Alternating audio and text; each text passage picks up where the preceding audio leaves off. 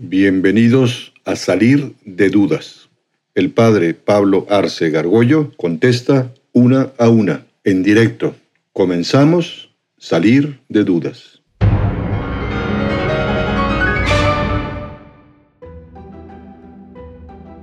¿Por qué se dice que aunque hayas tenido una vida muy mala, no sé, por ejemplo Hitler, que mató a varias personas, ¿por qué se dice que si te arrepientes en el último instante, en el último suspiro, puedes llegar al cielo?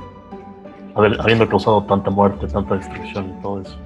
Bueno, en la, en la doctrina católica, eso que Dios es amor es verdad y Dios, lo dice la Sagrada Escritura, Dios quiere que todos los hombres se salven y lleguen al conocimiento de la verdad.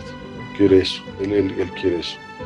Eh, pero, eh, precisamente porque quiere que todos se salven, pues siempre va dando oportunidades. Él no se cansa de darnos oportunidades de, aunque hagamos tonterías muy grandes, como puede ser esas personas que tú mencionas, eso que dices que mató a unos cuantos, no mató a muchos millones Hitler, aunque es medalla de bronce.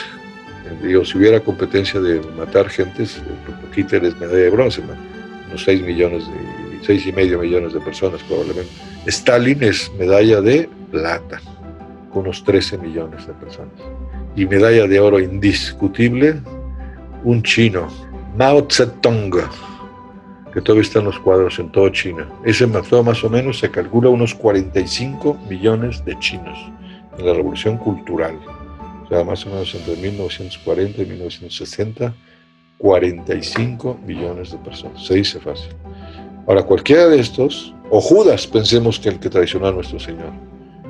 La Iglesia Católica nunca dirá, este está condenado. No lo puede decir, porque Dios al final puede haberle dado a Hitler, o a Mao, o a Stalin, o a, jefe de un, cártel, pues un, un de que pidiera, perdón. Y Dios está, es rico en misericordia y perdona todo. Claro, la doctrina católica señala que una persona que hizo tanto desastre, tanto desastre, pues para poder entrar al cielo va a tener que pasar por el purgatorio, tiene que purgar, ¿no?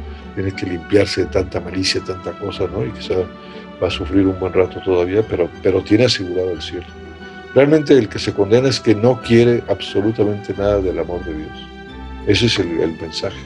Y eso es maravilloso. Como un papá Dios es nuestro Padre. Un papá, por más mal que se porta la hija o el hijo, pues eh, no lo, no lo destroza. Siempre va a tener un, resquicio de perdón, un detalle. ¿no? A veces el hombre es tan egoísta o tan eh, iracundo que a veces eh, no lo hace, pero Dios sí.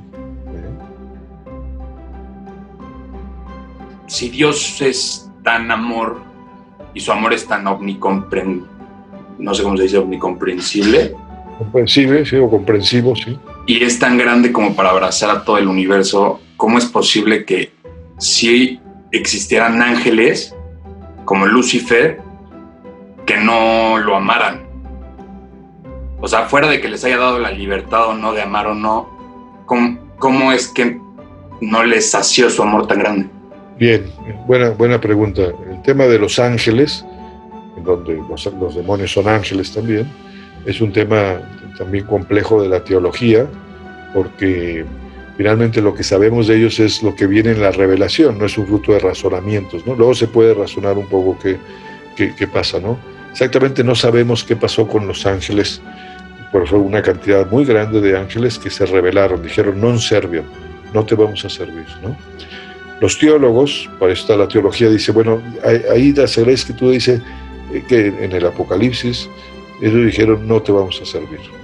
Los teólogos, especialmente Santo Tomás de Aquino, que tiene quizá el mejor tratado de, sobre los ángeles, eh, es más, si les interesa saber así de los ángeles, una síntesis, yo escribí hace como un año y está ahí en encuentra.com, busquen ahí en el search de encuentra.com todo lo que sabemos sobre los ángeles. Es un, es un paper ahí que preparé para un programa de televisión y ahí se explica todos los ángeles y cómo son, el número, naturaleza, los demonios, etcétera, ¿no?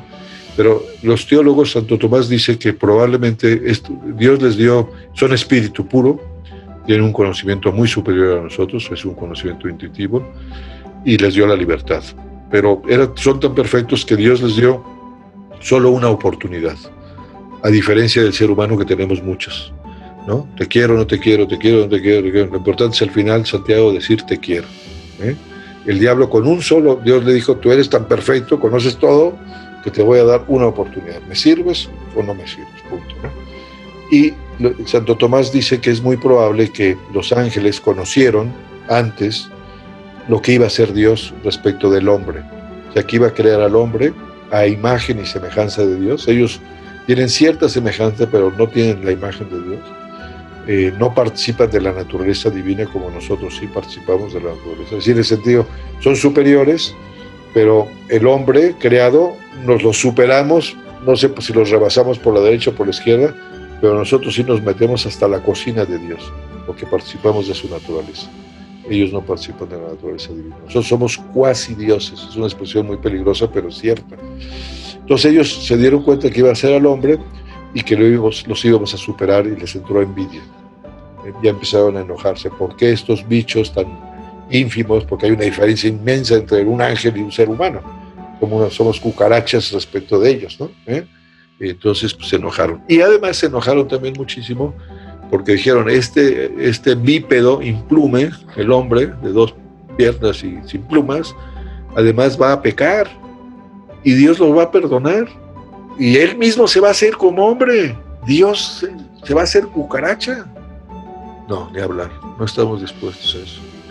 Y entonces se rebelaron. Eh, pero esa es la teoría que tiene Tomás de Aquino y es, muy probable que sí. O sea, que nos tienen una envidia tremenda por eso están tan enojados con Dios y con los hombres. ¿no? no sé si te contesto. Este, sí, pero si están tan enojados con nosotros, ¿por qué entonces existen ángeles de la guarda? O sea, ¿por qué no todos no, no sé, o sea, como que me causa un poco de conflicto eso. Bueno, justamente porque o sea, Dios primero creó en el, en el orden, digamos, del tiempo, pues primero creó los seres superiores, que son los ángeles, ¿no? Eh, y entre los ángeles, pues es, los ángeles, Santo Tomás de Aquino dice una cosa que es interesantísima, dice que cada ángel agota en sí mismo su propia especie. ¿Tú a qué especie perteneces? Yo a la especie humana todos a la especie humana, pero cada ángel agota su propia especie y, Santo Tomás dice que hay una, hay una cadena inmensa hacia arriba, más, hay, hay, más ángeles que hombres ha habido, hay y habrá sobre la tierra. O sea, Dios es generosísimo con los seres superiores. Y algunos efectivamente nos hizo custodios para cuidarnos a nosotros. ¿no? Luzbel era uno de los seres más superiores probablemente, pero, pero en la Sagrada Escritura se habla, y ahí en el texto este que pongo ahí, pues de cómo están divididos, ¿no? Por lo que sabemos de la Sagrada Escritura son órdenes de tres grupos, ¿no? Están los tronos, las dominaciones, las potestades, ¿no? Y luego vienen los arcángeles, luego los ángeles, etcétera, ¿no?